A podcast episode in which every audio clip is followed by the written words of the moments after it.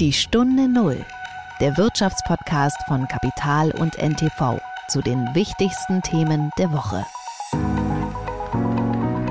Ob man jetzt sich den Straßenverkehr als Beispiel nimmt oder den Flugverkehr, äh, wir werden verschiedene Lösungen brauchen. Und äh, um, um wirklich dann die CO2-Emissionen bedeutend zu verringern, werden wir eine Kombination brauchen von verschiedenen Technologien.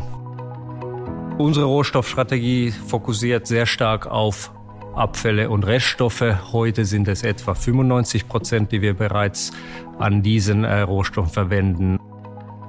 Äh, wichtig ist es andererseits, dass wir auch Lösungen haben, die jetzt schon eingesetzt werden können. Wir können also nicht nur darauf warten, dass in fünf Jahren oder in zehn Jahren neue Technologien entwickelt werden.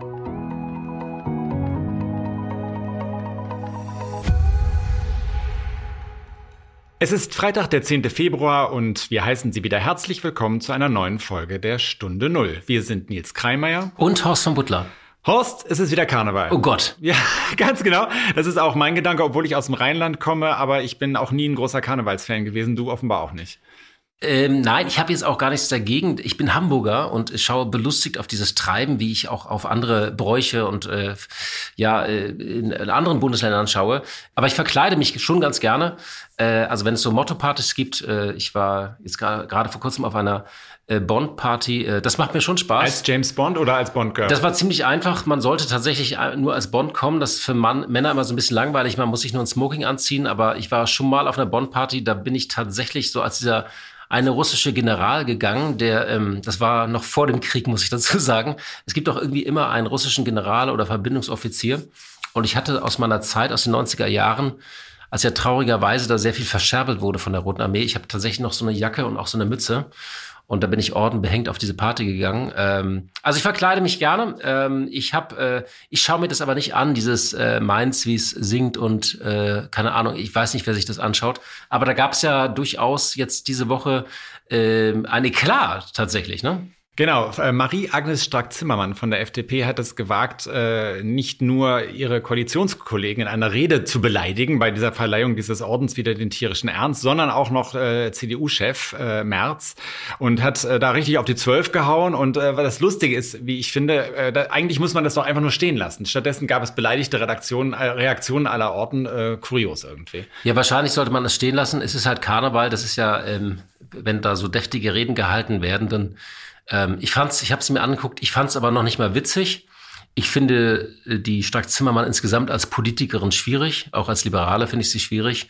Äh, sie macht nämlich das, sie betreibt ja so eine ständige Opposition auch äh, in der Regierung, äh, meldet sich immer zu Wort. Aber bei der Rede hätte man einfach gelassen bleiben sollen. Die war sehr hart. Ja, so what. Ähm, jetzt haben sie es größer gemacht als es ist, als das Problem. Und ähm, naja, äh, aber das war nicht das wichtigste Ereignis diese Woche. Wir müssen tatsächlich über Fabriken in Deutschland sprechen, aber bevor wir darüber sprechen, kurz was zu deinem Gesprächspartner diese Woche, denn es geht um einen großen Traum, eine große Vision, und zwar Fliegen ohne Scham. Genau, äh, Fliegen ohne Scham. Uns geht also nicht Charme mit, mit CH, sondern ohne Scham, also sozusagen CO2-freies Fliegen. Ja, uns geht's ja irgendwie allen so ein bisschen so, wenn wir in ein Flugzeug steigen, haben ja mittlerweile alle so, wir gucken uns um, irgendwie sieht uns jemand, du nicht. Ja, mir geht's schon so, wenn ich, sie sieht mich jemand. Ich war jetzt letztes Wochenende in Genf, kann man das sich überhaupt noch leisten bei den CO2-Ausstoß?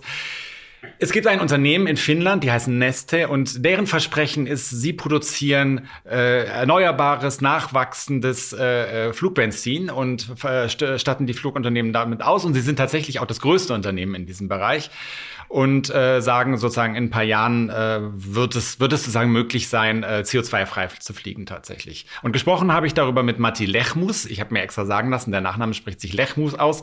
Der ist äh, Chef des finnischen Ölverarbeiters Neste, von dem ich eben schon gesprochen habe, und ähm, spricht exzellent Deutsch. Also ich finde das ein sehr spannendes Thema und um das nochmal klarzustellen, ich habe auch einen Großteil meiner in der deutschen Flüge äh, eigentlich ersetzt und fahre Zug. Ich fahre sehr gerne Zug und ich versuche auch äh, Fliegen zu vermeiden. Ich habe bloß keine Scham, wenn ich da einsteige, sondern wenn ich es mache, dann muss es eine gut begründete Entscheidung sein und ich kann dann immer noch gucken, kann ich das zum Beispiel kompensieren oder ersetzen oder kann ich zum Beispiel einfach CO2 aus der Luft wirklich holen. Dafür gibt es ja auch inzwischen Modelle. Das war die Woche. Kommen wir aber auf unser erstes Thema. Und zwar, äh, ja, die äh, große Aufregung um die geplante Chipfabrik von Intel in Magdeburg. Also das ist ja so, das war eines der großen Hoffnungszeichen, als die angekündigt wurde. Der US-Chipkonzern möchte in Deutschland investieren. Insgesamt war damals die Rede von 17 Milliarden Euro. Und äh, ja, bislang hatte der Bund zugesagt, 6,8 Milliarden Euro dazuzugeben als äh, für, für diese Ansiedlung. Und jetzt sagt Intel, sie brauchen mehr Geld äh, weil alles teurer geworden ist, Strom ist teurer geworden, die Baukosten haben, äh, sind äh, gestiegen und deswegen stehen jetzt 10 Milliarden Euro im Raum. Äh, ja, und Inter sagt, es hat sich eben vieles verändert. Die Herausforderungen auf geopolitischer Ebene sind gewachsen. Die Nachfrage nach Halbleitern ist gesunken und der, der Druck durch Inflation und die Rezession fordern die Weltwirtschaft heraus. Das teilt der Konzern mit. Jetzt natürlich die große Frage, ist das so ein großer Poker, der hier eingesetzt hat, dass man sagt, ja, wir siedeln Fabriken an, äh, aber, ähm, und es geht ja auch wirklich um viele Arbeitsplätze, um 10.000 insgesamt in Magdeburg. Und das war damals auch wirklich so ein großes Hoffnungssignal. Ja, wir können noch Fabriken in Deutschland bauen.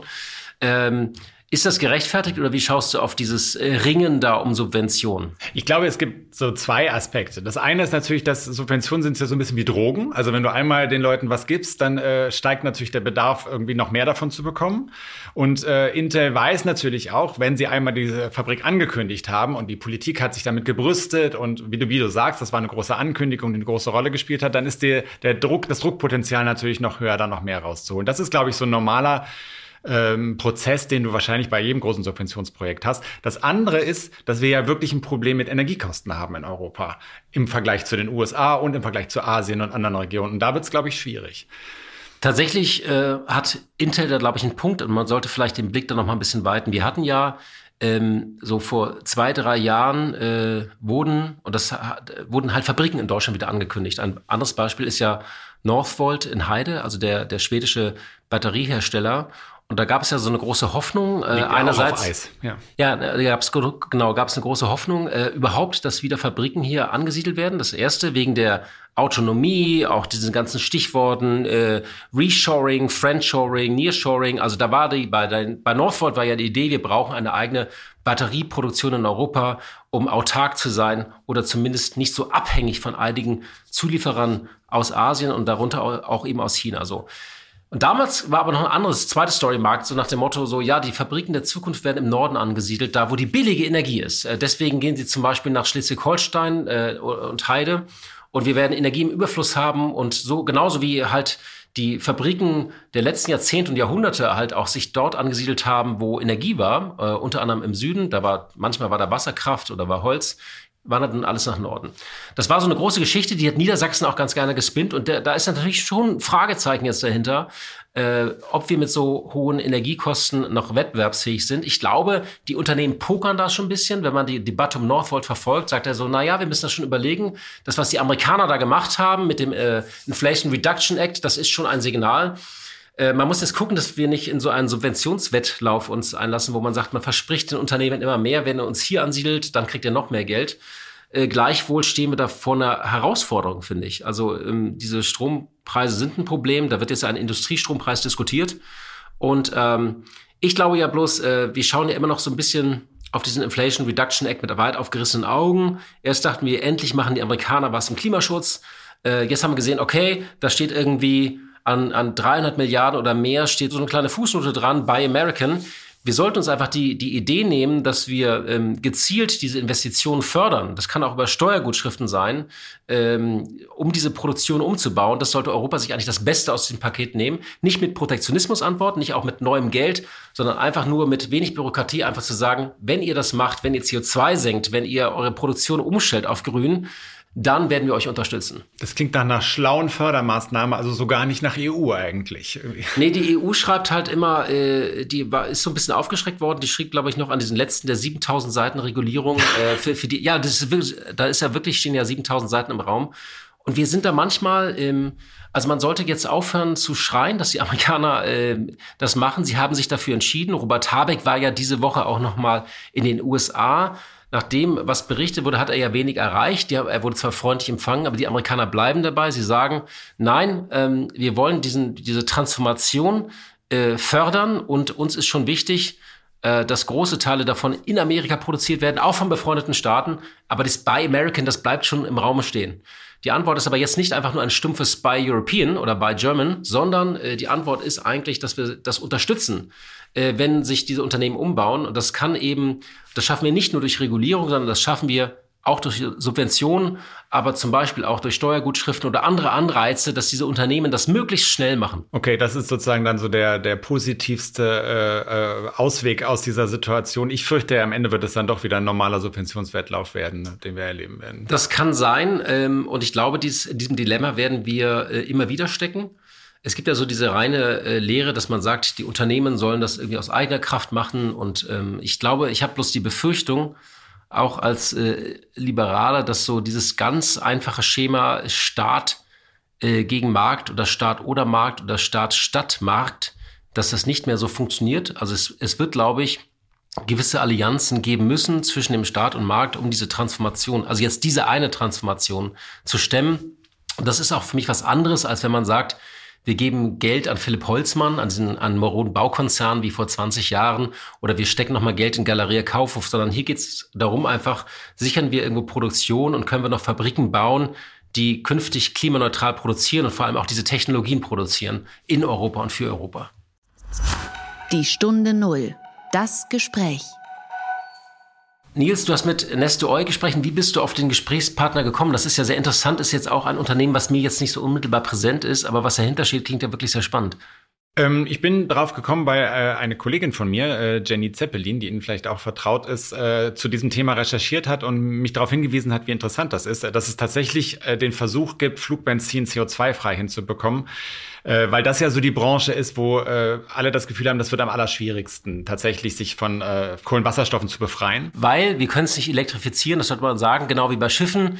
So große Batterien kannst du in Flugzeuge gar nicht bauen. Du brauchst synthetische Kraftstoffe. Genau, und genau an diesem Punkt äh, setzt dieses Unternehmen an. Neste heißen die aus Finnland. Eigentlich ein klassischer Mineralölverarbeiter, die Raffinerien haben, auch in Finnland. Und die irgendwann gesagt haben, das ist äh, nicht mehr das, was, was sie in die Zukunft tragen wird. Und die jetzt sehr stark, also vor allem auch in der Außendarstellung, die raffinieren schon noch normales Öl, aber in der Außendarstellung sagen sie auch sehr stark, sie gehen jetzt auf diese erneuerbaren Kraftstoffe. Nicht nur, aber auch für den Flugverkehr. Und das ist so ihr, ihr ganz großes Ding. Matti Lechmus ähm, ist äh, seit Mai 2022 äh, Chef von Neste, ist aber schon seit Ewigkeiten, also seit Ende der 90er Jahre im Unternehmen und hat sich so Schritt für Schritt in diese Führungsetage davor gearbeitet. Äh, ist selbst ausgebildeter Chemiker, also weiß äh, im Gegensatz zu mir, wovon er spricht, äh, was die erneuerbaren Kraftstoffe angeht. Und äh, was äh, uns auch sehr geholfen hat, er spricht exzellent Deutsch. Wir, sprechen ja in den Interviews in, äh, in diesem Podcast immer sehr gerne auch mit Menschen, die Deutsch sprechen, weil es einfacher dann auch äh, zu senden ist, äh, da er zweisprachig aufgewachsen ist. Vielleicht noch eine Frage vorab, ohne zu viel zu, zu verraten von dem Gespräch. Ich frage mich immer, bleibt das eine Nische oder werden wir das wirklich skalieren können, dass es wettbewerbsfähig ist? Was war so dein Gefühl nach dem Gespräch? Ähm, also mein erstes Gefühl war, äh, die, die Produktionsmengen, die da sich andeuten, sind im Moment noch sehr gering. Das heißt, wir reden von Mengen, die dabei gemischt werden. Es ist nicht so, dass sozusagen jetzt morgen oder nächste Woche ein Flugzeug abheben kann, das nur noch so ein erneuerbares, äh, erneuerbaren Kraftstoff im Tank hat. Äh, und meine zweite Vermutung war, dass wir vielleicht eher irgendwie eine ganz neue Technologie irgendwann haben werden, als dass das dann die Lösung werden wird. Aber es ist sagen, äh, es ist ein Problem, was technologisch lösbar ist. Danach äh, sieht es aus, oder das ist zumindest das Versprechen von Neste. Dann wünsche ich mir guten Flug. Herzlich willkommen, Matti Lechmus in der Stunde Null. Dankeschön, guten Morgen.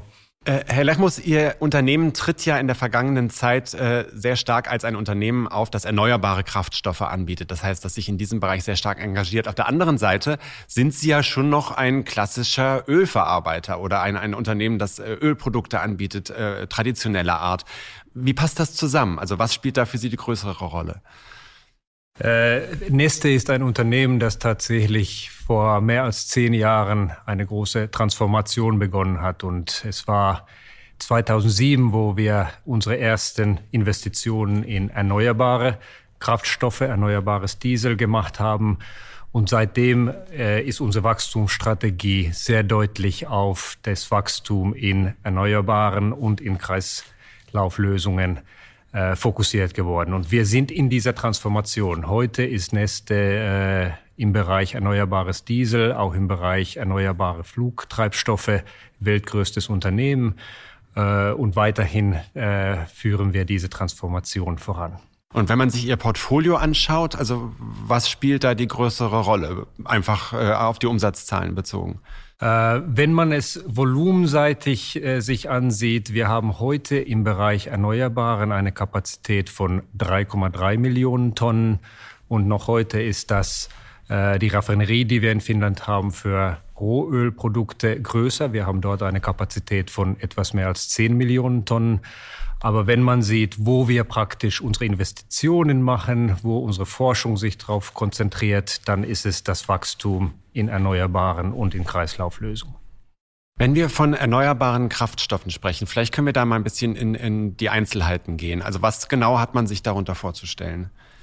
Äh, Neste hat sich spezialisiert, wenn man die Transformation der letzten zehn Jahre sich ansieht, äh, in ein Produkt, was erneuerbares Diesel ist. Äh, dies ist ein sehr hochqualitativer Dieselkraftstoff, der für PKWs, Lastkraftwagen und ähnliches äh, als Drop-in-Lösung funktioniert. Gleichzeitig ist es ein wichtiger Teil unserer Strategie, dass unsere Technologie es auch ermöglicht, äh, Flugkraftstoffe herzustellen. Und das ist jetzt für unsere neuen Investitionen ein sehr wichtiger Teil, dass wir gleichzeitig diese Flexibilität äh, herstellen und dadurch es ermöglichen, in den kommenden Jahren auch erhebliche Mengen von erneuerbaren Flugkraftstoffen an unsere Kunden anzubieten. Ein dritter Bereich, der für uns wichtig ist, dass wir auch äh, daran arbeiten, an die Plastik- und Chemikalienindustrie erneuerbare Rohstoffe anzubieten. Das heißt, unsere Produkte können dann auch in erneuerbare Kunststoffe zum Beispiel umgesetzt werden. Das heißt, wenn, wir, wenn Sie jetzt von einem erneuerbaren Kraftstoff sprechen, dann sprechen wir von Kraftstoffen, die aus Agrarrückständen beispielsweise hergestellt werden? Äh, oder was genau sind, sind die Grundprodukte? Im Falle von Neste haben wir unsere Rohstoffstrategie schon über eine längere Zeit äh, ganz klar auf Abfälle und Reststoffe fokussiert. Äh, wenn wir zum Beispiel im Moment in den letzten Quartalen sehen, dann ist der Anteil von Abfällen und Reststoffen schon 95 Prozent von unseren Rohstoffen. Äh, und das heißt, dass wir gerade auch, wenn es um die Forschung geht, gerade in dem Bereich forschen, ständig weiterhin neue Reststoffe, neue Abfallströme zu ermöglichen. Aber was sind das für, für Reststoffe? Heute, die Reststoffe, die wir heute äh, benutzen als Rohstoffe, das sind zum Beispiel Altspeiseöle, das sind tierische Fette aus der Lebensmittelindustrie, das ist zum Beispiel technisches Maisöl, das äh, nicht essbar ist und als Seitenprodukt der Ethanolherstellung äh, anfällt. Es sind verschiedene Fette, die halt nicht essbar sind und äh, die, die praktisch dann als Reststoff oder Abfall anfallen. Wenn wir in die Zukunft blicken, arbeiten wir auch daran, vollkommen neue Reststoffe zu ermöglichen. Und hier Beispiele sind zum Beispiel dann in der Forschung Algen, wir versuchen Algenöle zu entwickeln. Äh, wir arbeiten auch an Technologien, die es ermöglichen würden, äh, Siedlungsabfälle umzu, äh, zu verwandeln oder zum Beispiel Lignocellulose, Holzabfälle zu verwandeln. Dieses sind alles Beispiele von zukünftigen Rohstoffen, die, die dann hoffentlich in größerem Maßstab verwendet werden können. Das heißt also, für die Produkte, die Sie herstellen, wird kein neues, werden keine neuen Pflanzen angebaut, äh, wenn ich sie richtig verstehe. Es wird, wird nicht eine in die, in die traditionelle Nahrungsmittelkette eingegriffen, sozusagen erst am Ende. Es ist richtig. Also unsere Rohstoffstrategie fokussiert sehr stark auf Abfälle und Reststoffe. Heute sind es etwa 95 Prozent, die wir bereits an diesen äh, Rohstoffen verwenden. Und dadurch ist das genau das, wo wir auch in Zukunft das Wachstum suchen. Es gab ja in den äh, ersten Jahren Ihrer neuen Strategie äh, auch Kritik äh, an, an dem, was Sie als erneuerbare Kraftstoffe definiert haben. Ist das, ist Ihre Strategie hin zu Abfällen zu gehen auch eine Reaktion auf diese Kritik? Kann man das so verstehen? es ist sicherlich genau, also sowohl was die Kunden präferieren, wo die Regulation sich entwickelt hat. wir hatten ursprünglich äh, zum Beispiel äh, Palmöl verwendet. Äh, jetzt sind wir in einer Situation, wo wir bereits Ende 2023 überhaupt kein Palmöl mehr verwenden. Äh, das heißt, es ist eine Entwicklung gewesen, wo äh, unsere Forschung sich sehr stark auf Abfälle und Reststoffe äh, konzentriert hat. Und dadurch haben wir es halt ermöglicht, dass wir heute hauptsächlich diese Rohstoffe verwenden. Vielleicht können Sie mal erklären, äh, wie wir oder wie Sie mit diesen Kraftstoffen äh, zum Thema CO2-Neutralität kommen. Äh, es ist ja so, wenn die verbrannt werden, entsteht ja trotzdem CO2, so wie das eben ist mit solchen Kraftstoffen. Andererseits sagen Sie ja, das ist ein CO2, das vorher schon gebunden worden ist, richtig? Genau, also es, es geht darum, dass äh, was wichtig ist, dass die CO2-Emissionen über den gesamten äh, Lebenslauf der Produkte verringert werden im Vergleich zu einem fossilen Kraftstoff. Und äh, natürlich abhängig davon, welchen genauen Reststoff oder welchen genauen Rohstoff wir verwenden, äh, kann man mit unseren Produkten etwa 75 bis 95 Prozent CO2-Emissionen verringern über den gesamten Lebenslauf. Und das ist praktisch eine Methodologie, die dann auch in der Regulation zum Beispiel auf der EU-Ebene definiert ist, wie man diese Berechnung macht. Wenn Sie sagen über den gesamten Lebenslauf, dann, dann heißt das äh, also von dem ursprünglichen Anbau der Pflanze bis hin dann zur Nutzung des Kraftstoffs. So ist es. Da die, der Lebenslauf äh, berechnet praktisch die Emissionen sowohl im Anbau beziehungsweise wo der äh, Reststoff produziert wird, die Logistik und den Verbrauch des Endproduktes. Wenn wir jetzt mal zu den Anwendungsgebieten kommen, Sie hatten da ja schon so ein bisschen darauf hingewiesen, äh, in welchen Bereichen diese Kraftstoffe eingesetzt werden können. Ähm, welche Rolle spielt da für Sie der Flugverkehr? Das ist ja äh, einerseits vom Anteil her, äh, was die CO2-Emissionen angeht, kein besonders großer Sektor, aber ein Sektor, bei dem es besonders schwierig ist, traditionell tatsächlich die Emissionen runterzubekommen. Was spielt das für Sie eine Rolle? Äh, wir sehen den Flugverkehr als einen sehr wichtigen Bereich an, wo auch Lösungen gebraucht werden, um die CO2-Emissionen zu verringern. Äh, man kann es aus verschiedenen Sichten sehen. Einmal ist der Flugverkehr ein Bereich, wo doch sehr äh, bedeutende Mengen an fossilen Kraftstoffen verwendet werden und diese Menge wächst durch, den, durch das Wachstum im Luftverkehr. Die Menge Global ist heute mehr als 300 oder sagen wir etwa 300 Millionen Tonnen, äh, die an äh, fossilen Kraftstoffen verwendet wird. Äh, ein wichtiger Gesichtspunkt ist auch, dass es ein Bereich ist, wo es zum Beispiel nicht so einfach ist, äh, zu elektrifizieren. Äh, es ist wichtig, dass wir verschiedene Lösungen entwickeln, äh, sei es im Straßenverkehr, sei es im Luftverkehr, sei es im in der Seefahrt und dass man dann verschiedene Lösungen hat, die in den verschiedenen Segmenten die CO2-Emissionen verringern können. Der Straßenverkehr ist ein Beispiel, wo zum Beispiel Elektrifizierung eine wichtige Rolle spielt. Äh, auch dort, äh, zum Beispiel im Lkw-Bereich, werden wir noch lange Lösungen brauchen, zusätzlich um CO2-Emissionen zu verringern. Aber der Luftverkehr ist ein Beispiel, wo auch langfristig es dauern wird, bis bis dann äh, verschiedene technische Lösungen entwickelt werden können.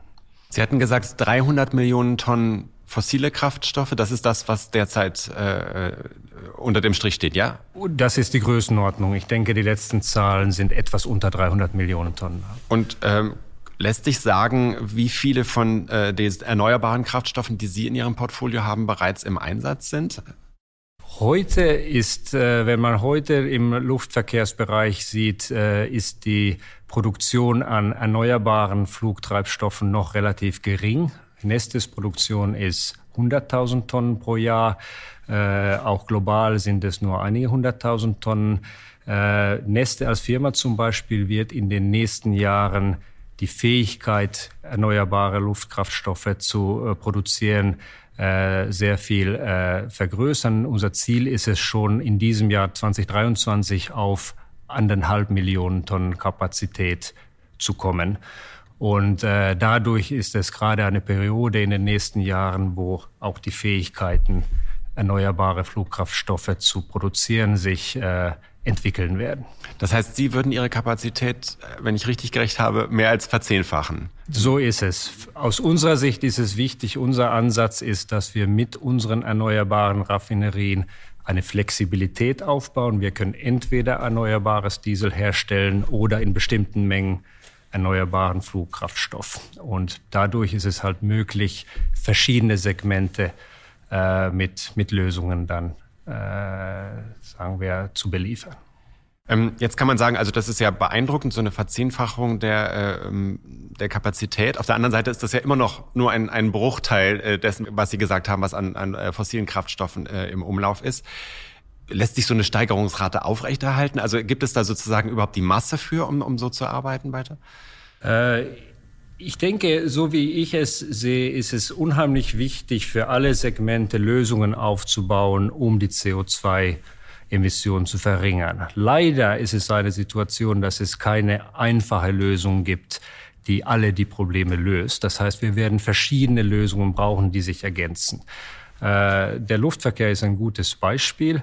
Äh, wir, wir denken, dass mit den heutigen Technologien es sicherlich möglich sein wird, die Kapazitäten auf äh, sagen wir, mehr als 10 Millionen Tonnen, 20 Millionen Tonnen vergrößern. Aber langfristig brauchen wir dann auch neue Technologien, neue Rohstoffquellen, um dann die Mengen zu erhöhen. Und das ist wieder der Bereich, wo dann die Forschung eine wichtige Rolle spielt, um dann auch neue Technologien zu entwickeln, sodass die Mengen erhöht werden können. Äh, wichtig ist es andererseits, dass wir auch Lösungen haben, die jetzt schon eingesetzt werden können. Wir können also nicht nur darauf warten, dass in fünf Jahren oder in zehn Jahren neue Technologien entwickelt werden. Ähm, es gibt ja, was das angeht, verschiedene Lösungsansätze. Sie haben den, den äh, Ihren geschildert, auf dem Sie jetzt gehen, also über erneuerbare Kraftstoffe. Auf der anderen Seite wird immer wieder über Wasserstoff auch gesprochen äh, als ein mögliches Thema. Die äh, Ausstattung von Flugzeugen mit Batterien, das ist eher sehr, sehr ferne Zukunft, weil die Batterien, die man dafür bräuchte, so groß sind, dass sie im Moment im Luftverkehr wahrscheinlich nicht eingesetzt werden können. Ähm, wie, ist, wie passt das denn zueinander? Das sind ja dann doch sehr unterschiedliche technologische Ansätze. Ich denke, wir werden, und ob man jetzt sich den Straßenverkehr als Beispiel nimmt oder den Flugverkehr, äh, wir werden verschiedene Lösungen brauchen. Und äh, um, um wirklich dann die CO2-Emissionen bedeutend zu verringern, werden wir eine Kombination brauchen von verschiedenen Technologien. Es ist ganz klar, dass die Elektrifizierung eine sehr wichtige Rolle spielt. Straßenverkehr ist ein gutes Beispiel. Äh, ich denke, dass auch Wasserstoff eine wichtige Rolle spielen wird oder E-Fuels, die dann darauf aufbauend äh, entwickelt werden können. Und gleichzeitig haben auch fortschrittliche äh, Biokraftstoffe eine wichtige Rolle. Äh, der Unterschied ist gerade bei den verschiedenen Technologien, dass es äh, der Zeitraum, der gebraucht wird, um die Lösungen hochzuskalieren, unterschiedlich ist. In vielen Fällen muss auch eine neue Infrastruktur aufgebaut werden. Äh, somit werden wir verschiedene Lösungen brauchen, die sich ergänzen. Letztendlich geht es um das Ziel, die CO2-Emissionen zu verringern. Ähm, was heißt das für Ihr Unternehmen? Äh, bleiben Sie bei diesem einen Strang oder sind Sie selbst auch aktiv, was die anderen Stränge angeht, die Sie genannt haben? Also für uns ist es klar, sagen wir strategisch, die Richtung, an der wir arbeiten, wo wir sowohl, wenn es um Forschung geht, auch um unsere Neuinvestitionen, es geht darum, Lösungen, erneuerbare und Kreislauflösungen zu entwickeln, äh, die es ermöglichen, CO2-Emissionen zu verringern. Äh, wir haben im Moment mehrere Investitionen im Gange, um die heutigen Lösungen äh, hoch zu skalieren und gleichzeitig mit dem Ziel, diese Flexibilität zu ermöglichen, dass es entweder erneuerbares Diesel ist oder erneuerbarer Flugkraftstoff.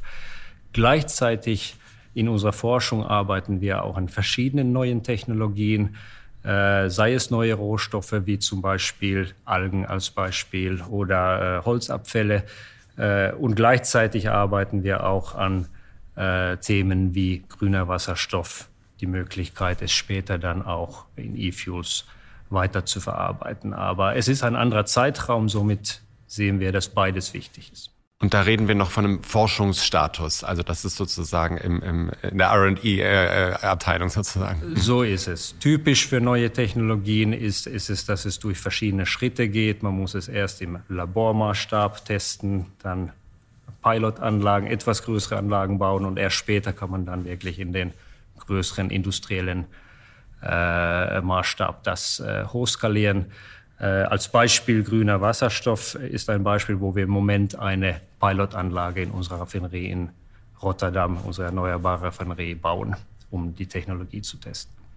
Ähm, können Sie ein bisschen was zu Ihren Kunden sagen? Also ich weiß, Sie haben, glaube ich, vor einiger Zeit mit äh, KLM äh, ein, ein Abkommen geschlossen. Wer, wer ist da interessiert? Also wie, wie sieht das Interesse der, der Kundschaft aus an dem, was Sie anbieten? Also wenn ich vielleicht anfange mit dem Straßenverkehr, das ist ein Bereich, der in den letzten zehn Jahren sehr stark gewachsen ist, äh, haben wir Kunden sowohl in ganz Europa, in Nordamerika, äh, auch in Asien wächst das Interesse. Und dieses sind dann zum Teil Firmen, die Kraftstoffe verkaufen, aber es können zum Beispiel auch Logistikunternehmen sein, die äh, erneuerbare Kraftstoffe für ihre LKWs brauchen. Äh, wenn wir uns den neuen Bereich Flugkraftstoffe ansehen, dann sind es tatsächlich oft äh, Flugfirmen, die interessiert sind daran, Lösungen zu finden, um die CO2-Emissionen zu verringern. Und wir haben in den letzten Jahren viele äh, Veröffentlichungen gemacht, wo wir mit verschiedenen Firmen Partnerschaften aufgebaut haben, um diesen neuen Kraftstoff zu testen, um auch die Logistik aufzubauen. Und hier sind Beispiele, zum Beispiel die Lufthansa, es ist äh, die KLM Air France. Auch in Asien sind viele Firmen in den USA, die diesen Kraftstoff getestet haben. Und dieses Interesse nimmt zu.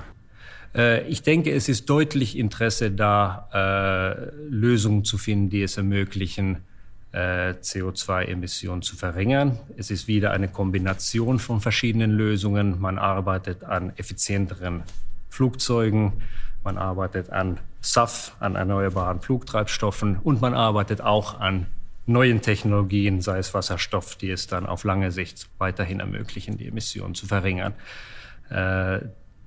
Die Flugindustrie ist ja ein Beispiel für eine Industrie, die sich ein Ziel gesetzt hat, dass das Wachstum CO2-neutral sein könnte und dass man bis 2050 äh, sogar CO2-neutral fliegen könnte. Und äh, halten Sie das für realistisch, ein, für ein realistisches Ziel aufgrund der Erfahrungen, die Sie schon machen konnten? Ich denke, es ist eine hohe Ambition. An, gleichzeitig ist es ein, äh, sagen, ich bin optimistisch, dass die Arbeit, die im Moment gemacht wird, um heutige Technologien hoch zu skalieren und neue Technologien zu entwickeln, äh, die führt deutlich dazu, dass man viele Innovationen haben wird in den kommenden Jahren. Und es ist unheimlich wichtig, diese Arbeit, die geleistet wird, um Lösungen zu finden um die CO2-Emissionen zu verringern.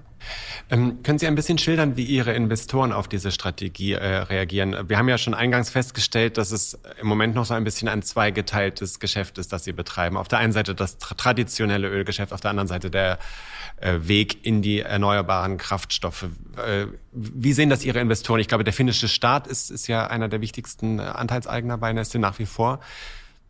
Ich denke, es, äh, es ist sicherlich Interesse daran. Wir haben ja unsere Strategie zum Beispiel dadurch beschrieben, dass wir gesagt haben, es ist unser Ziel, äh, es für unsere Kunden zu ermöglichen, mindestens bis Ende dieses Jahrzehntes 20 Millionen Tonnen CO2-Emissionen zu verringern.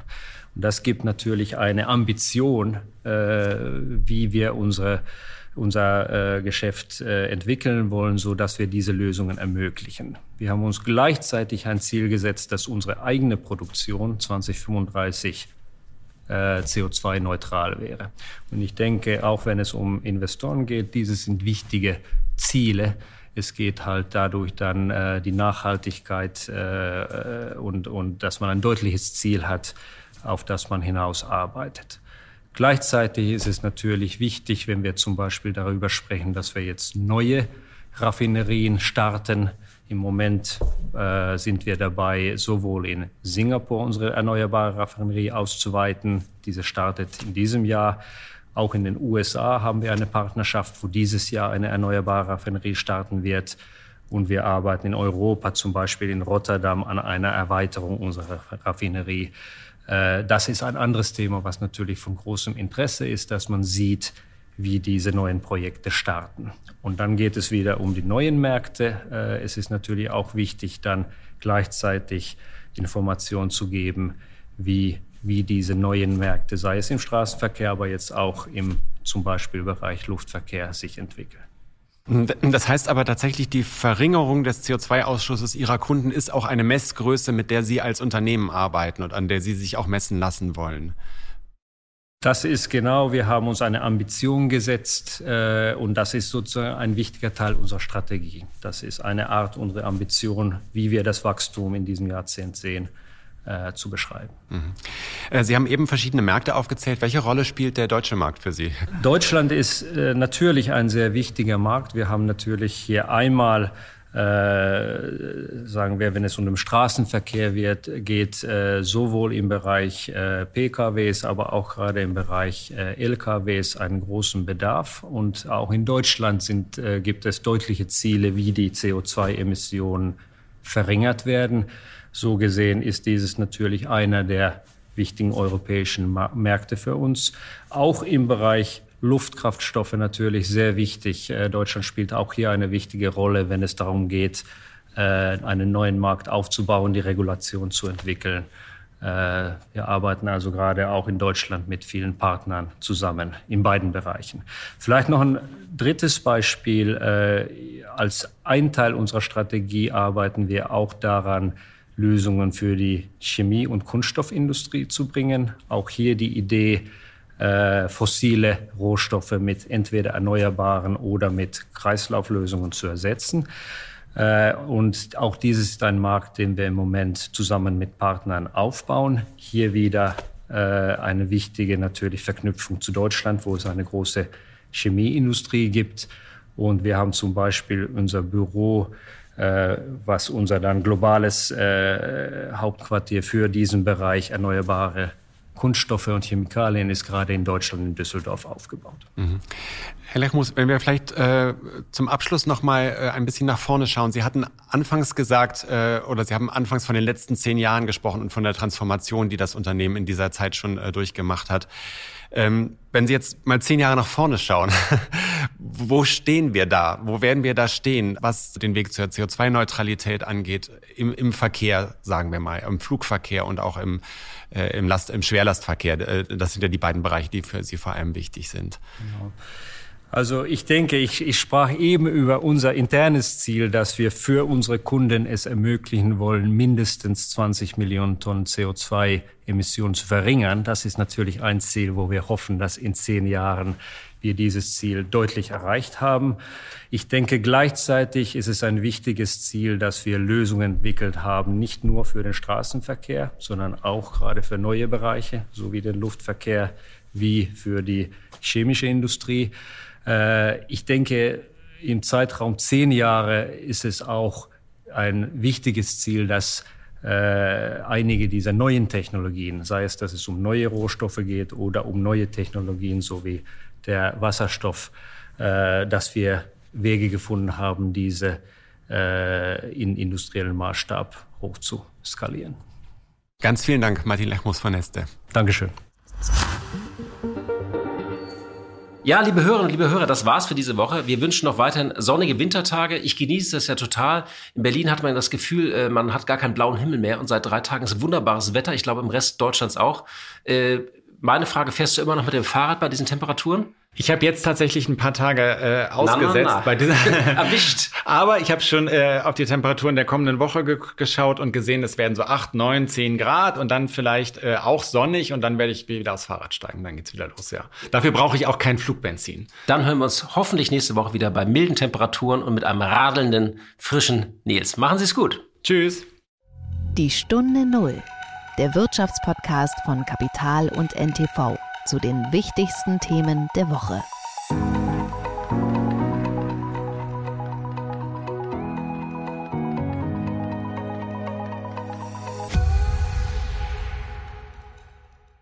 Dieser Podcast ist eine Produktion der Audio Alliance.